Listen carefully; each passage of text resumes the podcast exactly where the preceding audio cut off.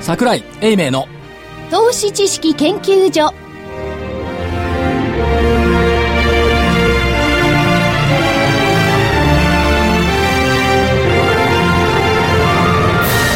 皆さんこんにちはこんにちは。桜井英明の投資知識研究所の時間ですスタジオには桜井英明所長にちは。正木昭夫隊長こんにちは。福井主任研究員こんにちはそして研究員の加藤真理子でお送りしますえー今日の、えー日経平均大引けは157円83銭安の12,335円96銭157円83銭安の12,335円96銭となりました。えトピックスがマイナス9.69ポイントの1036.78ポイント。出来高が概算で29億8319万株。売買代金が概算で2兆1803億円でした。加藤君。はい。潤いがないね、君は。 どういう意味いきなり下げた日経平均のことを伝えるのは何例えばさ、季節の中で、桜が散りましたねとか さ、だってどうせ散っちゃってるんですもん。まだまだ散ってない。まだ咲いてる。咲いてま咲いて。すますもうダメですねとかさ、 そんな、余計良くないじゃないですか、ダメですねは。どうしちゃったんですか。どうしたんですかはい。潤いがないじゃない。いきなり言われたなってるほど、潤いね。なんか潤いが、潤いねねえ、潤いでもなんとなく、こう、どうですか今の日経平均ですね、このところ、この3日間。これでもいい157円83銭安って、はい以降悩みじゃないうん。あら。本以当降っだてのは悩みに行くんじゃないか。以降は悩みになるってことですね。悩みが向こうに行くああ、そうか。以降はあ、これから悩みこれから以降悩みが続くっていう意味なんですか。あいろいろ取れますねなんか、福井さんちょっと今日後ろ向きじゃないいでやいすやか。、基本的にね、今日なんか哲学者っぽくない、発哲言が、うん哲学者っぽい。最近あの、あの、なんですか桜をめぐる短歌なんて紐解いて流してるとね、なかなか哲学的のがありますよ。なるほど。今すぐ言えって言われても思い出せない。やは あの、あ面白い花よのね。色は移りにけりみたいおなののこ町ね、うんはいそんなんじゃなくて、例えばね、散る桜、あ、えー、散る桜、枯れる桜も、あ、えーお昼は言えてましたよそう言えてます しね。うん散る桜、残る桜も散る桜。り。なるほど。ええ。いや面白いじゃないですか。結局ちっちまんだって。なるほど。あそうだから相場も散るのかなってそんなことはないんですよ、うん、そんなことあなのい。ね。ねリズムというのをね、やっぱりこうずっと考えてるんですけど、はい。ここのとこのリズムって結構簡単なんですよ。はい。 2拍子なんですけど、はい。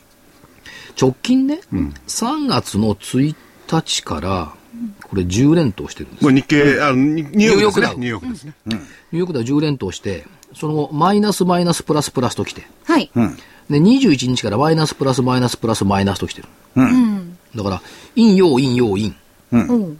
だから明日はこれよ陽陽うですだ。おーこの順番でいけばね。うん。そういうリズムで動いてるんだと思えば、はいだから今日がマイナスで陰でうん。明日は陽で来るのかな。なるほど。で、年度末。年度末。まあ年度末はあんまり影響あんまりニュなーいヨークか関係ないですからね。 まあね。いう気がしますけども、だからこの、あんまりって関係なやい。面っぱ倒りじゃねえんだ。花のい、 ごめんなさい花の色に 関係するような、その、陰陽ね、 陰陽というかね、はい。これでやっぱり相場見るリズムを身につけることが必要じゃないでしょうか。 これは、それはまあ中国、えー日本に伝わってきてるそれ文化ですよね。いやだからあれこれ、あこの、ヨーロッパ人とかその辺に通用するのがどうなのか。いや、同じ人間だから話せばわかる。でちょっと話してみましょう。いや話せばわかる。ね、やっぱりあの、月の満ち欠けとかもね、皆さん、こう全世界で気に、ね、さ北京れてる北方多京いっていうで見る月も、ニューヨークで見る月も同じ月だ。からなくはないかなと。散る桜とね、残る桜と一緒。なんかなんかちょっと分かっねたような、分かったわような。分かかんんないなわかいよんうなな。いはい。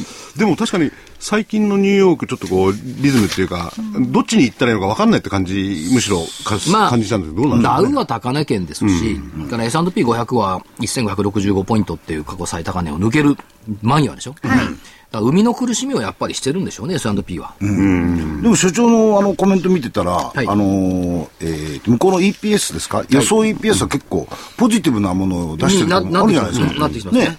だからそれを考えると、 まあ企業業績自体は悪くなってきてないし、まあリズムの生みの苦しみって言ったところでしょうかね。なるほど。いやだからね、このまま言ったと思うんですけども、ニューヨークの方では熱狂なきダウ平均のね。ええそうですね中でも熱狂がないですよね。基本的にあちらの人は SP500 を見てますも んね。商いがね、そっちが言ってくんないと。商いが盛り上がってないんですよね。そうですね。うん、その辺がどうなのって言ったところありますけどね。だけど、経済指標的には悪くないですよね。悪くないですね。耐久財受注、前月比5.7%増加、はいしかし、はい。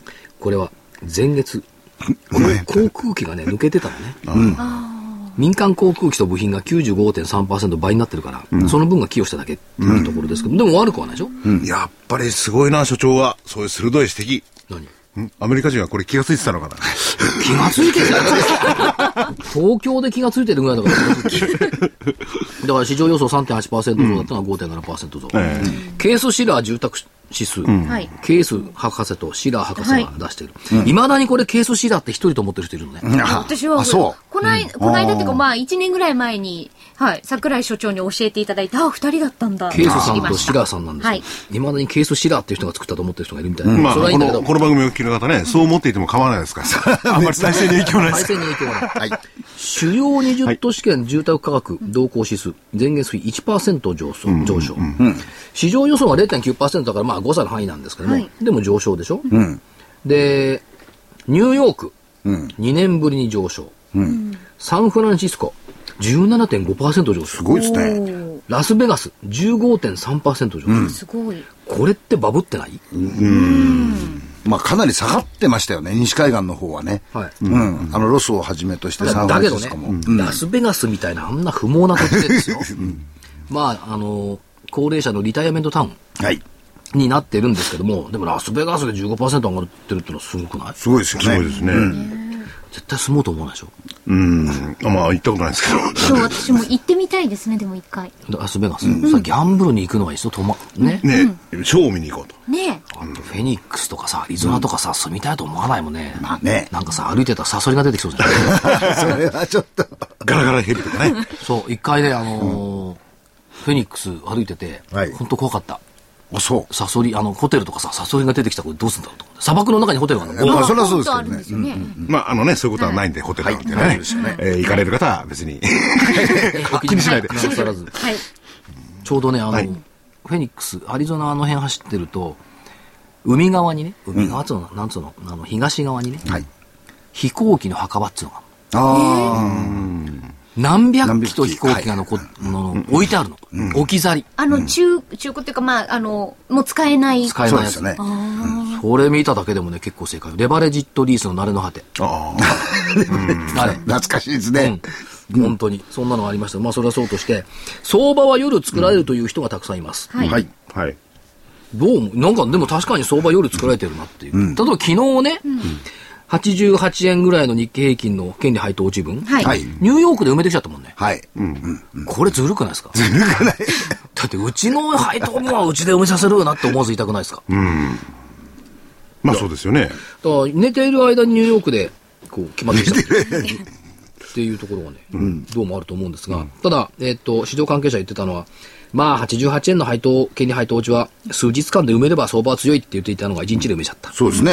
1日で埋めたけど翌日の今日またはい以降悩みの157円安っていうそうです。ここが微妙なところですやっぱり最後の最後で年金とか売ってきてるのかな株式の売り調整で、じゃないかと思うんですけどね。うん。で相変わらず債券買うでしょ0.505ぐらいまで,、はい そこまで行ってますからね。さっき0.505だったから、 9年とか何年ぶりかぐらいのね。そうです。だってあと0.0 06? 0.44ぐらいじゃん0.43ですよね。 2003年が0.43っていうのが歴史に見るですよね史上最高値。債券では。うんだからもう近づいてきてる。ってことはやっぱり債券買って株売るっていういわゆるその機関投資家的な年金的な動きがやっぱり出てるっていうことですよね。明日まで明日まででしょ。続く、でしょう。でもあれですよね、その債券があそこまで行ったのが、おそらく月曜日だったと思うんですけどね。その時は株高かったんですよね。株高、債券株高高。だけどね。だからリズムがあるってリズムがあある。リズムですか。なるほど。株が高い時は債券株高株高、株が安い時は債券高株安、債債券だけは安く なるなるほど債券は買ってくれる人が出て現れるでしょうからね。だけど ますます そういやーだけどこれねもう何十年と言ってるんですけど、はい債券暴落しないね。ししないですね。いや、多少暴落した方が、あの、機関投資家も目が覚めていいんだろうと思うんだけど、 なかなかしないい。や、だってその、その方たちが持ってるわけですからね。そうです。でで持ってっ てもら、持ってってもらったやつをまた買い戻しますって言うんですから。なかなかこれはね、下がらない構図になってて、TPP でこういうところにメスを入れられたら、そういうところ来るでしょう ね。それはないな。メスね、入れるかもしれない。ただまあ、そうは言いながら株式だって、これは、えーっと、東証一部の2012年度の売買高、先週末時点で5210億か15億株、はい。過去最高は90年度の5191億株ですから、すでに1週間前にして上回った。これね、1990年度って、バブル絶頂期の38,915円のあ直後よ、それより今の方が明らかにできてるの、売買高。で売買代金、先週末時点で310兆9837億円。2011年度が285兆5553億円でしたから、もう25兆円ほど。これも5年ぶりですか、 5年ぶり。だからエネルギーは高まってきてる、このエネルギーを供給してるのはやっぱり外人でしょうね。外国人とね、外国人でしょうね。あと一部個人、うん、まあ、個人はそうですね。あのね、あの、最近やっぱりね、セミナーに来られる客層が違ってきてる。あの世代が若いですね、そ少うでし。すよそねんな感じしますよね。世代が若いのとね、なぜかね、カップルが増え始めた。だあ、カップル増え始めましたね。うん、確かに。って昨日なんか取引所の横ね、引き跡歩いてたら、え肩だけあって歩いてんのよ。いや、別にいいじゃないですか。いや、だけど、株と町でデートする普通。え最近の株立ちは別に証券マンがいるわけじゃないですからね。それはまあ確かに。まあ人目が少ないから。人目は少ないですからね、むしろね。でも、でもこれ見てて面白かったの女性の方が背が高いのよ。で男性の方が低いのよ。うん。で、一生懸命しがみついてるのは男の方がしがみついてる。こいや別に最近はそういうカップも多いですしね。れは一体何だったんだろだう。から最近はね、あのー奥さんが働いに出て、旦那さん、あなた、ひ昼、株でもやってなさいなんていう人が多いかもしれない。あ、家で。家で。ああだけどね、あの、場、場を目の前にしてね、二人で手繋いで肩組んで歩いてる っていかがなものかとー。それは所長、古き、いやあの、歌舞伎町の時代を覚えてるからじゃないです違か。う、違う。違うただのひがみ。あ、日あんなんだがけど、ば、そうバタ違えたら歩けませんぜ、あんなの。昔のバタ違えたら恥ずかしくて。そりゃそうですね。あの、興味津々の目で寄ってくるからね、バタチは。あーあ、ひちょっとこう、ひ冷やかしされちゃったりすそるうんそでう、すか怖いからね。で後ろから来てね、邪魔だ邪魔だなんて、まあ、あの、繋いでる手の間を取ってたなんかさ、ちょっと意地悪しちゃうんですね。まだ、あの江戸の名残があったからね。あのうっとってうなんつってね、行き過ぎて顔に落っこっちゃだからね、思ったけど、取引所って、これやっぱり、あの、汚らわしいもんなんですかね。うん、かわしい。う。な、何がですか取引所。時々緊張がですかそうです。っていうのはね、ふーっと考えてね、全部その町の外れにないあ島って言われましたからね、昔。兜町もそうだし、ニューヨークも端っこじゃない。そうですね。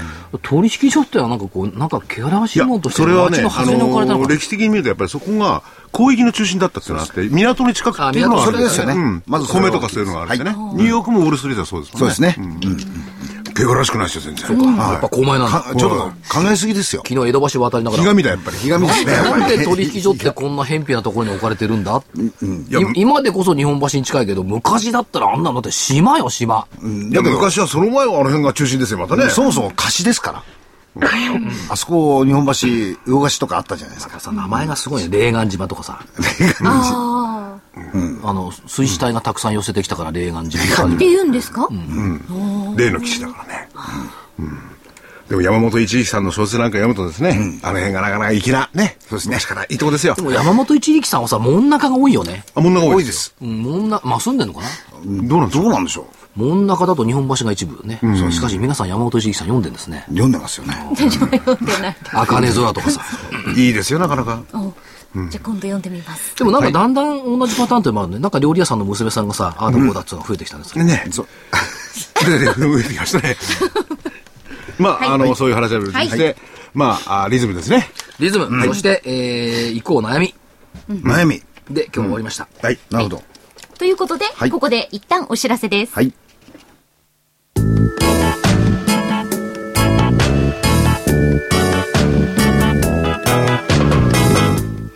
ここでラジオ日経の好評 DVD のお知らせです桜井英明の投資知識研究所 DVD は毎月投資に必要な知識や実際の投資に役立つノウハウをお届けしていますこの DVD は毎月テーマを選び桜井さん自身が実践で学んだ投資に勝てそうなノウハウや内外の投資家の動向さらにアノマリーなどに関しても丁寧に説明しています桜井英明の投資知識研究所 DVD1 本のお値段は8400円送料500円をいただきます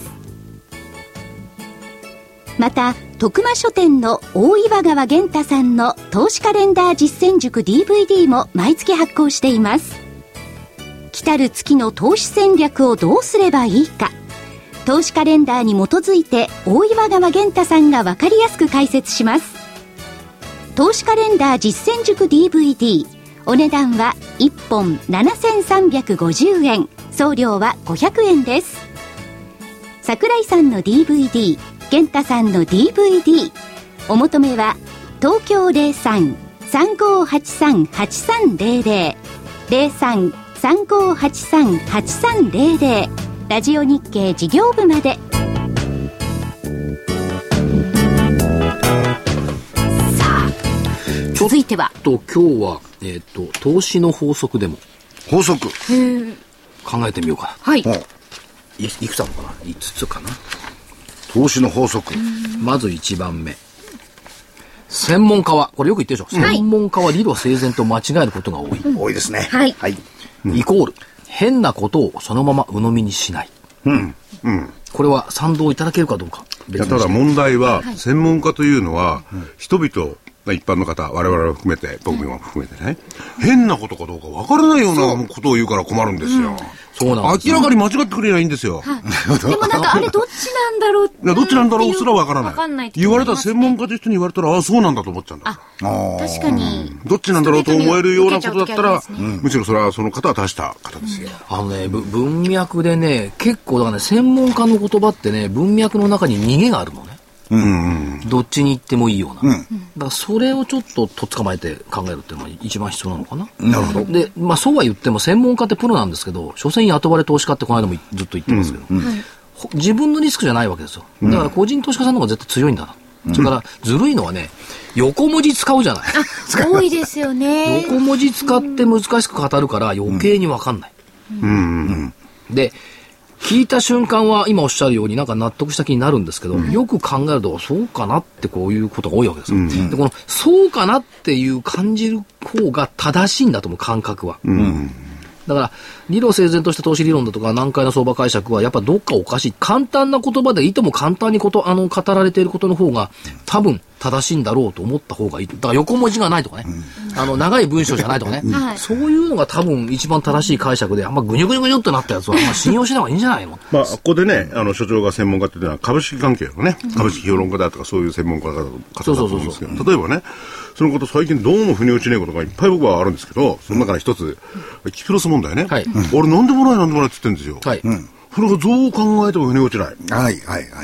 あれは大きなことであって、そもそもこの規定の ECB の融資ですよね。そうです本ね当はリスボン条約違反なんだから。それを平然とこれまでやってきてるんで、そのうち誰か気づいてとんでもないことになると思うんですよ。でも単純に考えたら、預金でしょそう、いや、あの、ねきあの基本的にそうでは。すかね、はい。ですよね、その代替になるもの、ええ保証される云々という部分だと、預金にですね、 をぶんどられちゃって、黙ってる人っていないですよね、通常。そう、それもリスボン条約以降。まああれですはよねだからロシアに合わせた略奪だですよね。そう、すごい、あれですよね。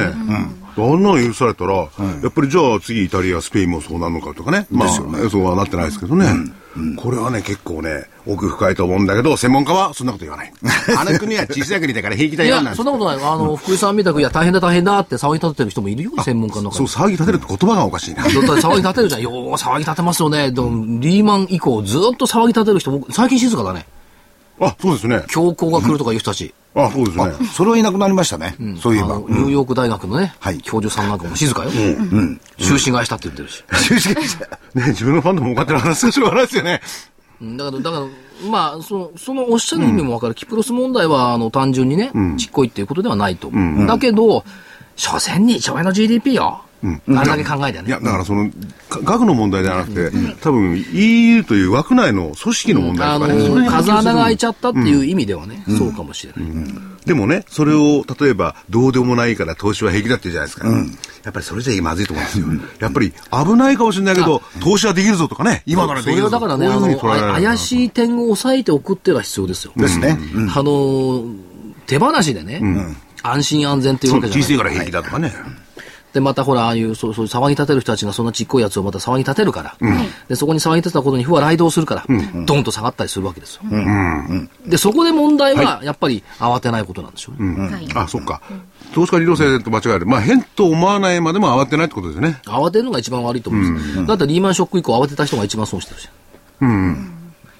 慌てて売っちゃったうろたえて売っちゃった騒いでバカを見たっていう人ばっかりじゃん。で、この昨年からの上げ方でもね、はいまあ、ちょっと前、昨年の上がる前から持ってて、じっくりしてて、売り場を忘れちゃった人が儲かったりなんかしてるらしいですね。いや あ、売っちゃったからあんま儲かってなかったってそ。の意味ではね、去年の11月以降の上昇過程でね、こんなはずはないとかね、えー加熱感が高すぎるからとかね、言ってる割には、そういうふうに言ってる下の根も書かないうちに専門家って目標株価をじわじわじわじわ上げてきてる。これずるくないそれですね。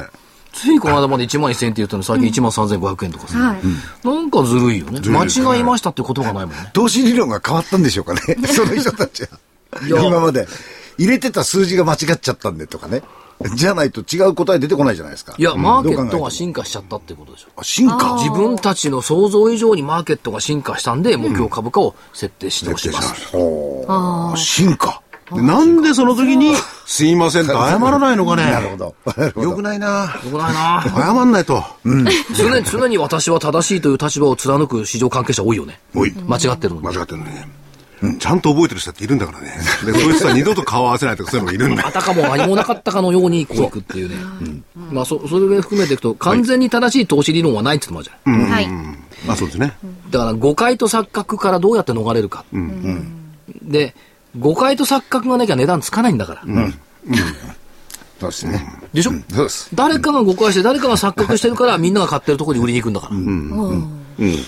でしょで,、みんなが売ってるところに買いに行くっていうのは、どっちかが誤解してるわけでしょ、だから、その誤解と錯覚の方からは、逃れなくっちゃいけない。っていうことですなるほど。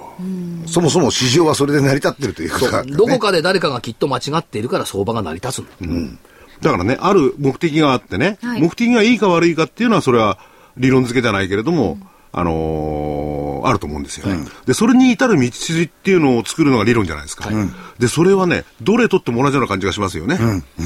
理論はね。まあ理論だから、理論は後付けだから。後付けですもんね。全部。うん。例えばね、あのーデフレが悪いと。インフレにしましょう。その時に金融緩和です。で、デフレが悪いっていうのはある意味正しいんですよね。で、その時に金融緩和が正しいのか、あるいは物の供給過剰とかそういうのがあってね、金融緩和しても片付かないのが正しいのかっていうのは、理論的にはいろいろあると思うんですよ。でその辺のところですよね。自分で考えて理論作っていいわけですよね。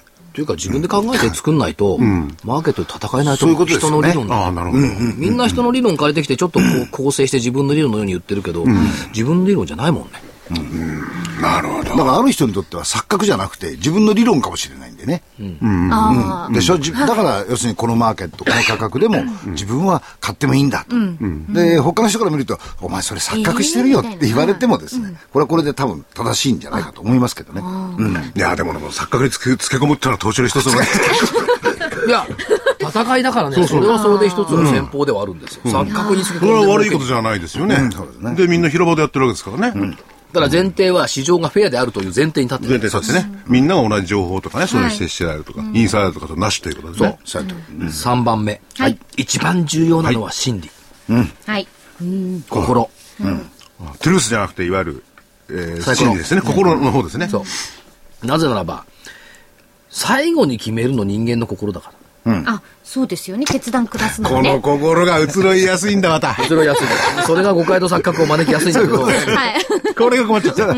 らどんな立派なコンピューターが出てこようと、どんな立派な理論とどんな立派な材料が出てこようと、最後パンってエンターキーを押すのは人間の心理だからね。はい。 0コンマ5秒ぐらいの間は。え自動で とかそういうふうにいや動き出せばそれもあるんですよ。で、それを起動させるかどうかは人間が最初やるんだあそっかそっかうんこれでいこうってあるんだよ、小沢さん。でアルゴリズムだってさ、人間が一応ほら考えて作ってる。そうですよ。だから、心理っていうのはやっぱ読むことが必要なんじゃないですか。心理難しいですね難。しいですよ。ねえだって奥さんの心理毎日読むでしょ。今え日、今いい日つもは外れてるんですよ ね。小遣いくれるかなとかさ、いつも外れてる。それは勘が働かないんですか今日は飲みに行っても大丈夫かなとかいろいろ考えるじゃないそうか。いや、僕はね、市場の心理の方が簡単だと思うな。リズムだけだから。一番難しい。か福井県の奥さんの方が難しいリズムないからね。知らないですよね。いや、でも、そそれはあるかもしれないですよ。あの、別に、あの、特定の人物ではなくても。なるほど。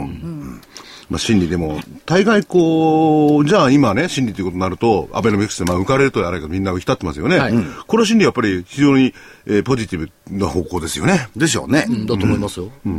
いや、何が良かったってね、やっぱね、安倍さんがね、福島行ってはい、株上がりますよって株を持ったのが一番良かったね、あー今週。パフォーマンスですね。写真ただ、でね。今週っていうか、今週に来てね、あの、いろいろ交際で判決が出てるんじゃないですか。はい選挙あれはね、あれもボディーブローみたいに来ると思うんですね。まあ聞くと思いますね。ますあれはだからアベノミクスに対するアンチテーゼだって。そういうことですよね。だからあれ、例えば外国人だったら、ああいう動きはすごく敏感ですよね。でそのうちね、外国人投資家もああいうのがあるんだったら、やべえなって思う人も出てくるんじゃないかっていうモ感ルじガがン・しスちタゃうンんでデすーよが出しねてたね、レポートね。あれはアベノミクスに対する非常に警鐘だっていう。ですよね。それから4番目。はいはい。これがね、できたらすごいと思うんだよ。世界マネーの中心のマインドで市場を見る。うん。相場で勝つ人は、通常他人よりも多くのお金を持っている人。これが原則なんです。はい。ね、お金たくさん持ってるやつが市場で勝つんですよ。うんはい。そうです。だったら、自分がそのお金を持っているつもりになって相場理論を組み立てる。例えば、ね、たとえ投資している金額が3万円だって も、100億円とか1兆円を投資する気分で相場に対決する、対応する。これでもこれはね、いや、難しいっていうのは、これはね、僕は所長にちょっと意義があるな。はいで、それはなぜ金が持ってるやつ勝つか、例えばね、信用で買い上がって売り売りたいから、それは金がないからダメですよ。はいで、それを抜きにしてね、じゃあ現物株で平場だったらどうなのかって、金はあるなし関係ありますかね。ある。あまあ、ガンガン買い上げちゃうのか。受給関係だから。元手が大きいからですそかそしたら誰がそれを拾うのかって話にも今度なりますよね。いやいや、株価って必ず反発するもんなんですよ、下がっていても。あということは、いわゆるその禁じ手とされている難品、下がれば買いますっていう難品、難品の手法で勝てるのは、お金をたくさん持ってる人しかいないんですよ。そうです。あ。まあ、それは確かにそうですね。ということは、下がった時に無尽蔵に買いを入れられるお金があるんであれば、必ず最後に株は勝つようになれるんですよ。そうか。じゃあ、そのね、僕はね、潰れない限り。潰れない限りです。あのね、所長はね、世界の中心のマネーのマインで市場を見る。金持ちの気持ちで見ろ。僕は金持ちについてく人の気持ちで見た方がいいな。それで上がってきたらすぐ飛び乗る。持ったことがないから、その心情になるっていうのがなかなか難しいような気いやがいしやいやいや、そ、それともう一つは、その、いわゆる3万円の人に分散投資っていらないのよ。そ うですね。て、できない。できないでしょ。ところがおね前、だろうな、額額の問題じゃない。やろうと思えばできます。やっぱね、1兆円とか10兆円ってお 金はね、はいそれだけを一銘柄買うっていうわけにいかないのよ。確かにそうですね。そうすると分散投資っていう概念を金持ちはしてるんだなという、その分散をするっていう意味合いを肌で感じるには、1兆円持ってる気分にならなきゃできないのね。うん気分だよね。そうで、その時に債券をいくらに持つのか、あるいはその、インド株にするのか、中国株にするのか、そういう判断をするようにすると、今日本株のた潮時じゃないよねっていうところまで見えてくるじゃない。これね、上の3つはね、僕は所長にうなずいたけど、これだけは僕は無理だと思う。やっぱりね、いや、例えば僕にね、なんなん1000兆円とか何百兆円の金持ちの気分になるって言ったら、到底なれないもんね。経験したことない しね。そう、そうなんですよね。ただね、ただね、これ、これ自分の経験から言ってる。例えば、デイトレでもいいんですよ。トレーダーって、当時ほら、50億とか100億とか、はい1日買ってくれとこう来るじゃない、オーダーで。オーダー50億持ってた時に、どういう買い方するかっていうのは、自分でこれ身につけるしかないわけ。で、この買い方は、やったことないやつしかわかんないの。そうですね。寄り付けでいきなりね、じゃあ5億買うったって買えないんだから。さあだから それはほら、買えない。自身が経験して分かることですよ。そうです。だけど、経験できないから、はいそのつもりになってみる。例えば私の運用資産が10億円として、じゃあ今日1日10億円でこの、この銘柄買おうという時にどういう買い方するか、板は今見れるからね。あ、そうか。運用した10億円ね。だって9億9990万円は、こっちポット 入れて。 1万円、1万円だけ買う。あ、運用した全部ね。それはちょっと考えるな。考える です。だから場でね、あの、日ばかりでやってると、やっぱ金持ってる、後ろにたくさん金持ってるやつは勝てるのよ。あんあの、安心していけるから。はい。で、正木さん経験あるのはトレーダーやってるとね、場の向こうに敵がいるの。おっしゃると見えます見え見えるんだいやよ。見え板で見えるの。でね、こっちが買い物出すと売ってくんのよ。おー誰これとか思って。いや、昔は手口が出たから、あそこだとか思ったんだけど、でそういうあの、板状の戦いしてるわけね。へえすぐ即刻売ってきたりとかね、買い戻したりとかやるんだから。で、どうせ買うんだからって言ったら、じゃあ、下に刺しにはわせるじゃん。下に刺しにはわせるとさ、 上に出てくると、なんでこう出てくるんだ、こいつ。逆書いたりとかね。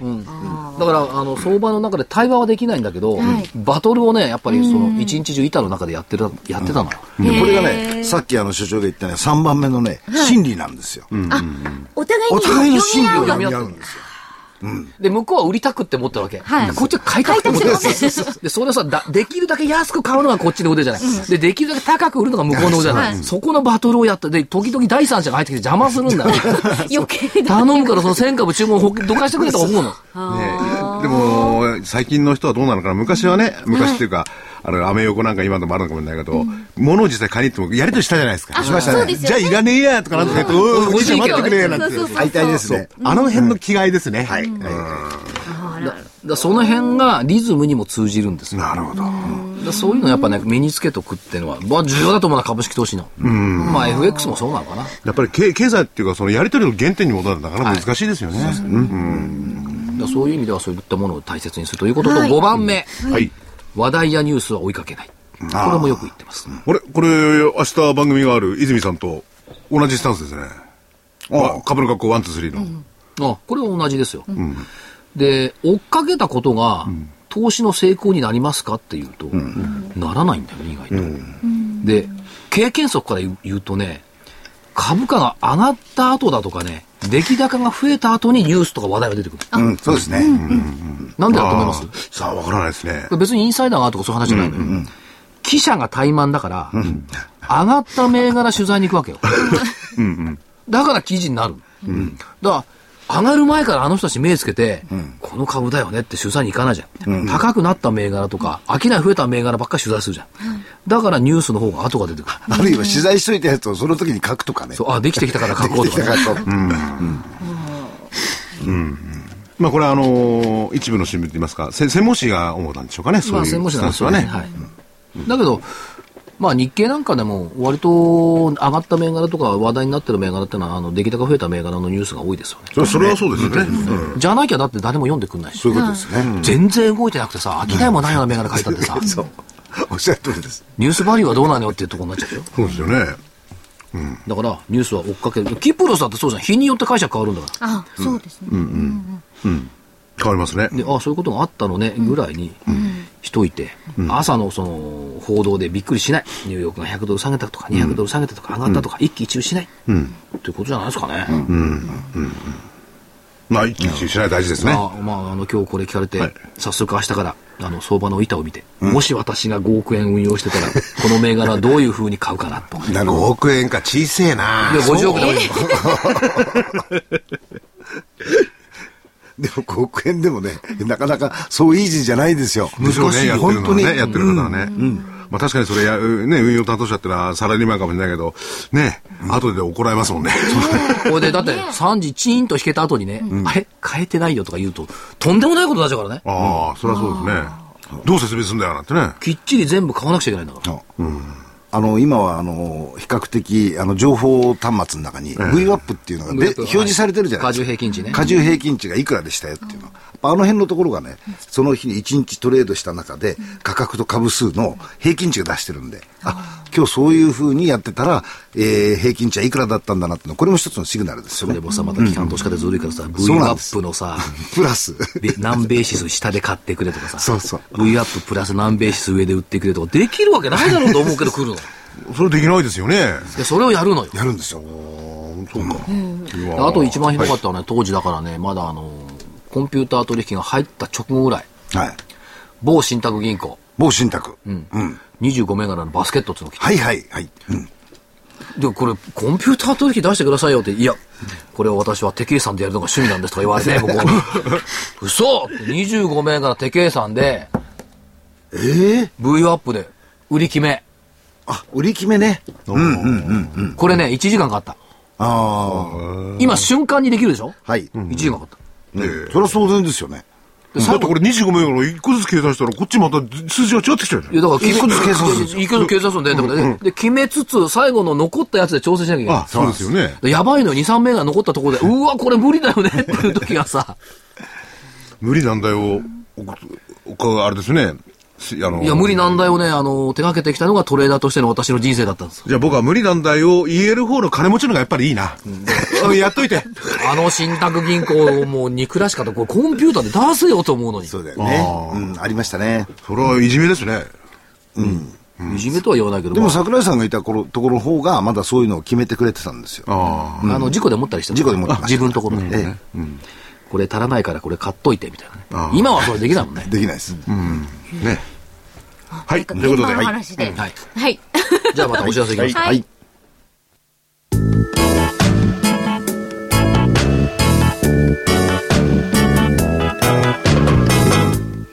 ここでラジオ日経の好評 DVD のお知らせです桜井英明の投資知識研究所 DVD は毎月投資に必要な知識や実際の投資に役立つノウハウをお届けしていますこの DVD は毎月テーマを選び桜井さん自身が実践で学んだ投資に勝てそうなノウハウや内外の投資家の動向さらにアノマリーなどに関しても丁寧に説明しています桜井英明の投資知識研究所 DVD1 本のお値段は8400円送料500円をいただきます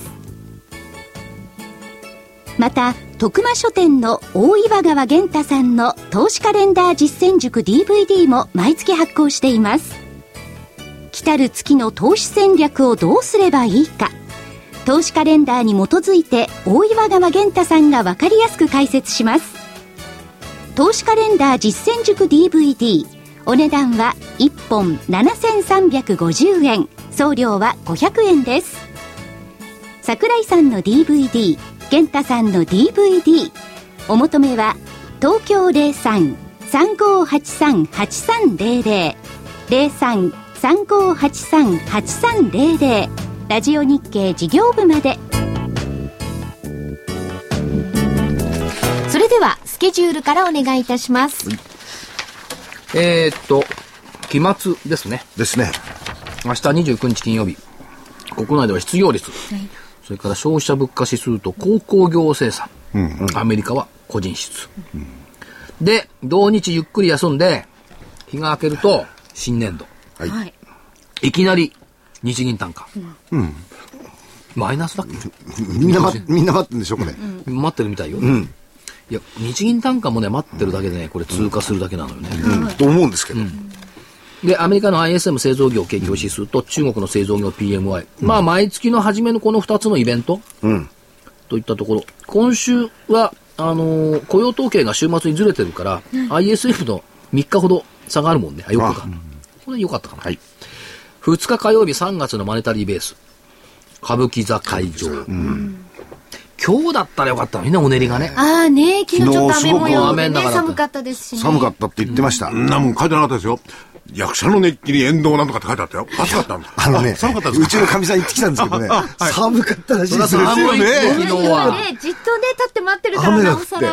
なんだ、ね新聞違うんだ。で熱気がすごくて暑かっ熱気たな。は、こうね、感じられたと思うん奥ですさけんど。大変でしたよ、え寒いー しかも出発が15分ぐらい遅れたらしいんですよ。あ待ってるのが大変だっあの、日雨の中をね、濡れながらね、見てきたらしいですけどねい。や、昨日の東京地方寒かったですもんね。た。だから風邪ひいちゃったじゃん。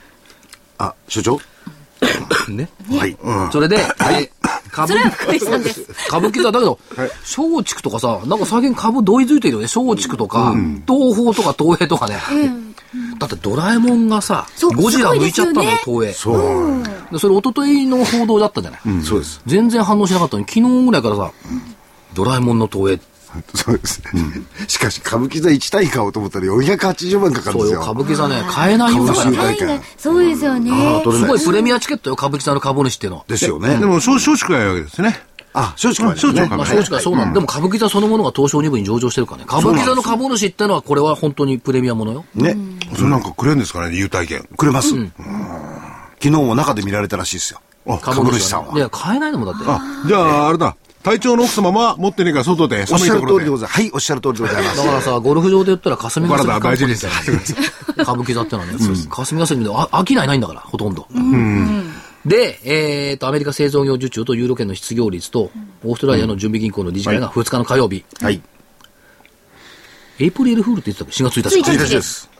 嘘言ってもいいんだね。ね嘘やるダメですよう言ってもいい日じゃないの。嘘じゃないんですよねマジで明るい冗談はジ言ョうークをべき言ってもいい。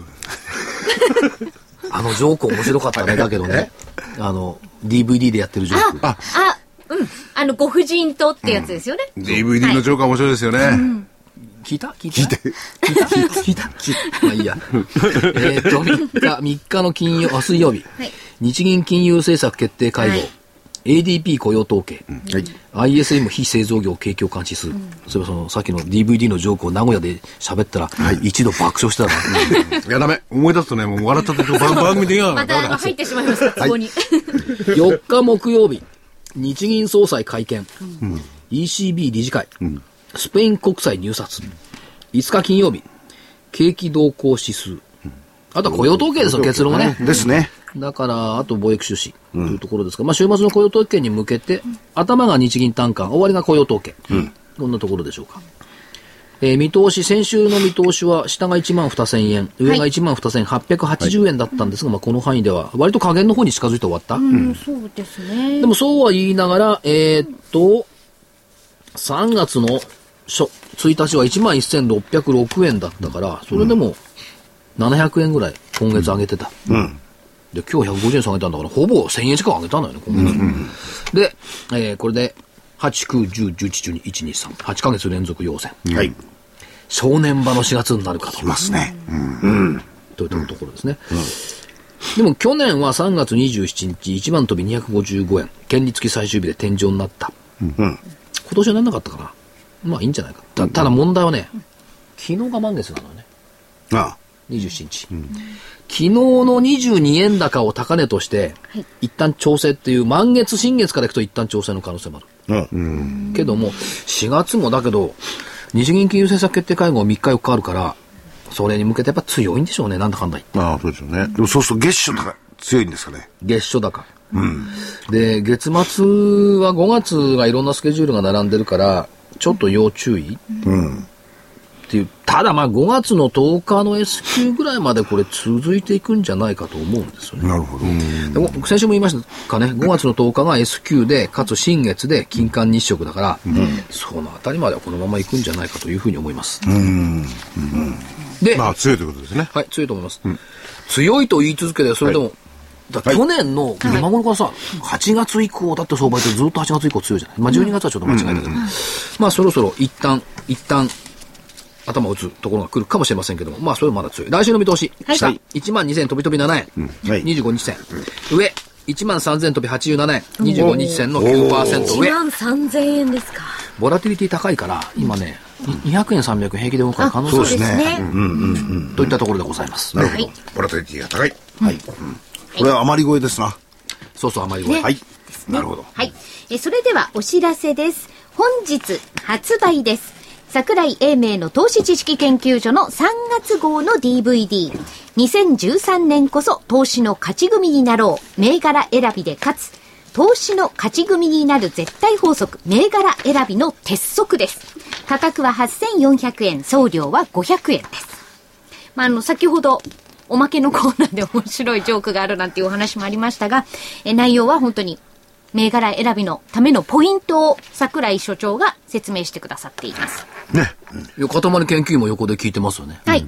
ね、まあ先ほどちらっと言ってしまったリズムですね、まあと大事なのはリズムもその一つと、まあそれ以外にもやっぱり、えーどう選ぶかねえーとにかくいい銘柄を選んでこういうに投資すれば儲かるかもしれないと、リターンを増やす確率が上がるっていうことです。そうそうですね、そのためのやっぱりノウハウっていうものがありましてですね、はいまあ何もあの自分が何十兆円のですね資産家になった気にならなくても着実にいやでもね、はい、何稼ぐ方法がある30兆円の資産家になった気持ちになってね、あの、シミュレーションやってみるとね、気持ちいいよ。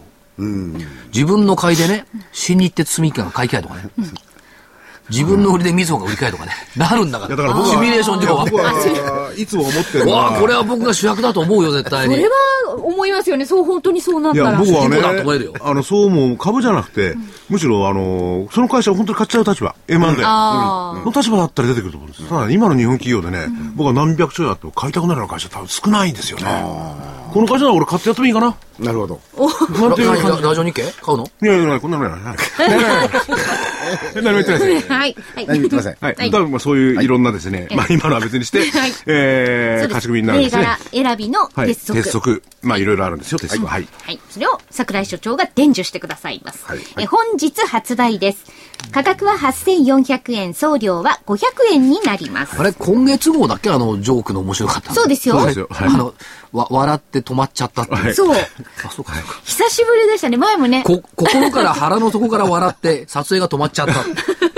言ってる自分が笑っちゃ時間かかるんだから、あの編集に。やめてほしいな、そういうの。う。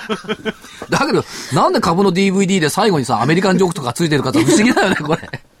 まあ皆さんにほら、今まで一生懸命その DVD をご覧いただいて、でも、そうこれア疲メれてるところをこあうアメリカンジョークとかこう入れといても、クレームは来ないでしょこれも来ないですよ。だから、二度と、まあそれ嫌だったら買わない。あ、そうか。相場の川柳とかも面白いいでや、すもんというのもね、やっぱり、なあるほどの、相場っていうのはやっぱりなんだかんだって金かかってますからね、必死ですよ。でも金かかってるのもやっぱ明るく楽しくやらないとね。なるほど。それを所長がいろいろおもんばかっていただい僕ては。福井さんに一番に似つかわしくないよね。明るく楽しく。朝、さっきから寄り付きから暗かったじゃない、今日。で、顔くらない。だから冷静に見あ冷て静あなるほど、ねそれでも稼げるときには稼ぎに行こうっていうのは本当の投キ資プ家ロスなんかリスボン条約で大変ですよ。ボソッ立文条約違反だもんね。とんでもないことだよとんでもないことです。 えーそれではもう一つ。明日発売になります。桜井泉の銘柄バトルロワイヤル。こちらは4月号になります。全体相場は関係ない。銘柄。買いならこれ。売りならこれだ。ズバリですね、この題 名。全これは体これ福相場井さん考関係えたんない。だ。大体ね、このね、タイトルはいつも当たってん だ。確かに。えー価格は8400円。こちらも送料500円になります。それで、あのー、泉さんと短期なんでね、はいあの、最近はちょっと泉さんに銘柄の上げるのを控えていただいて、むしろ、えじゃあー、所所長の長の銘チェック上げた銘柄を、まあ、今回は非常にやっぱり20、30ぐらいかな、上げていただいてるんですけれども、それをおチャートでもチェックすると。はいうんだから20チェックですね。でそういう形のお DVD の作りにえーしてありますんで、えーどちらかというと、まあ、桜井英明の銘柄一人バトルって感じ ですね。一人でバトルなんですね。で、で二人目検証ね。あ検証二人目検証。はい。なるほどはい。えーこちらは明日発売になります。こ価れ格が当たり銘柄が8400ね、い円っ。ぱ い出てるんだ。送料500円です。ははいい。えーどちらもお申し込みはラジオ日経の事業部までお願いいたします。電話番号は東京03-3583-8300、03-3583-8300番です。以上、お知らせでした。一つ思うのはね、やっぱりさっきの話じゃないけど、まあ皆さんあの株式投資なさってるんだから、利益が出たら貯めといて、これね、今年はね、キープロスとか見に行くべきだと思いますよ。あ、どういう国なのうかんっキていーうプロスなんかあれリゾートなんだから、うんですよね。ああいうところ、まあ海辺でね、あのビーチで、えーあ、そうですよ。ビー、あの、何でしたっけアフロディーテでしたっけそうが誕生したビーチとかあるんですよね。休んでもいいし、やっぱりね、そういう、い やいいじゃないでそれすか。で伝説ですからね、神話ですからね。でも、でもキプロス見に行くツアーってありかもしれないよ。誰も行かないんでも何か起きた時に、見に行かないじゃない。あとこうギリシャの方回るとかそ。ういいんいじゃやないたでだね、すかそれもやっぱり経済が悪くなると治安良くないですね。やっぱり経済ってのは大事ですよ。安定してってね。確かにね。でもあの、キプロスそんなに治安悪くない。悪くない。いいとこだ。 僕も行きた い。行ったことないから。痛いですケイマンだってなんだかんだっていいとこだもんね。そうですね。うちの妻じゃなくてアヒロアフロディーテのような女性になってみたい。女まあ神様でもラジオお聞きの男性の方はそう思ってるかもしれないです。難しいんでしょうね。いや、でも綺麗な女神様がさ、こう出てくるかもしれない。そうかもしれないですね。支えてくれたりしたらいいんですね。はい。ということでまあこの番組では私ということで締めさせていただきます。そうですねあ帰ろうかはいはい。それでは皆さんまた来週。さようなら。